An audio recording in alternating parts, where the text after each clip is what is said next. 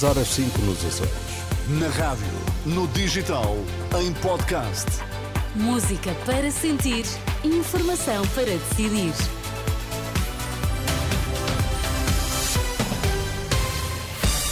Notícias na Renascença, destaques a esta hora. Bom dia. Pedro Nuno Santos é o novo secretário-geral do PS com 62% dos votos.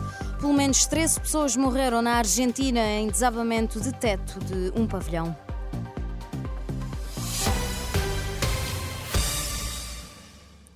Com mais de 24 mil votos, Pedro Nuno Santos foi eleito secretário-geral do PS. O novo líder do Partido Socialista quer contar com António Costa e José Luís Carneiro já na próxima luta política, no caso, as legislativas. É um pouco óbvio que nós queremos uh, António Costa na campanha e José Luís Carneiro. José Luís Carneiro é um militante do PS e não é um militante do PS qualquer, candidatou-se a secretário-geral do Partido Socialista. Nós queremos que ele esteja na campanha, como é óbvio. O primeiro-ministro felicitou Pedro Nuno Santos pela vitória nas eleições para o cargo de secretário-geral do PS, desejando as, as maiores felicidades. Nove anos depois, António Costa deixa assim o cargo de líder do PS. O primeiro-ministro entrega a pasta ao novo líder do Partido Socialista este domingo pelo meio-dia e meia. Com 36% dos votos, José Luís Carneiro considera que o resultado foi notável entre as candidaturas não ganhadoras. O ainda ministro da Administração Interna disse estar disponível para trabalhar pelo PS.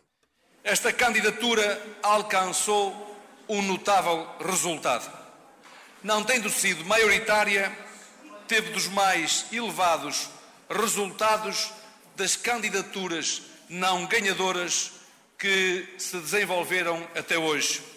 Já pude falar com o meu camarada Pedro Nuno, saudando pela vitória e manifestando a minha e a nossa disponibilidade para trabalhar para o PS e, dessa forma, para continuarmos a servir Portugal.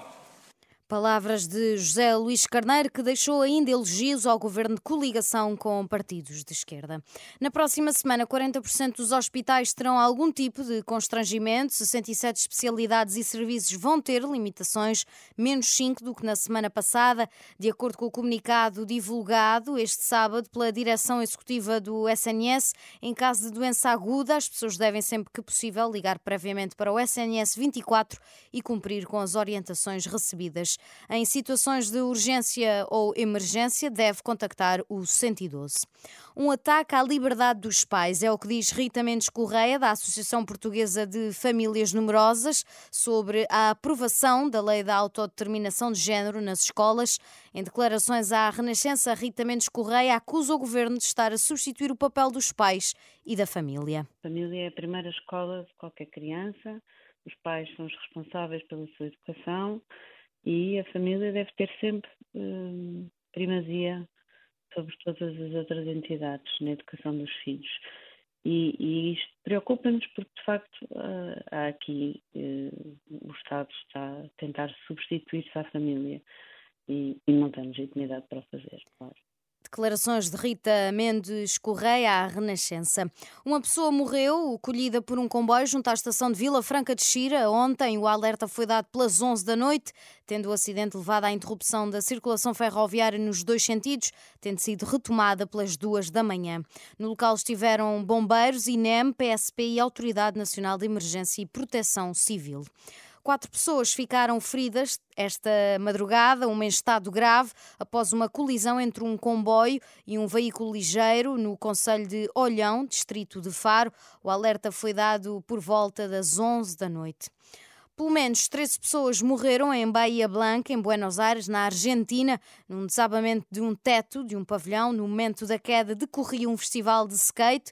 Segundo o jornal argentino El Clarín, há ainda registro de 14 feridos e 89 pessoas foram retiradas do local. As autoridades pediram à população que não se aproximassem do local e permanecessem em, causa, em casa e em causa está a tempestade que atinge a Argentina, com chuva forte e ventos até 180 km por hora. Ainda num plano internacional, um avião israelita ataca um campo de refugiados na Cisjordânia ocupada. O exército israelita afirmou ter usado uma aeronave para atingir o campo de refugiados. Vários combatentes palestinianos atiraram e lançaram explosivos contra as forças israelitas.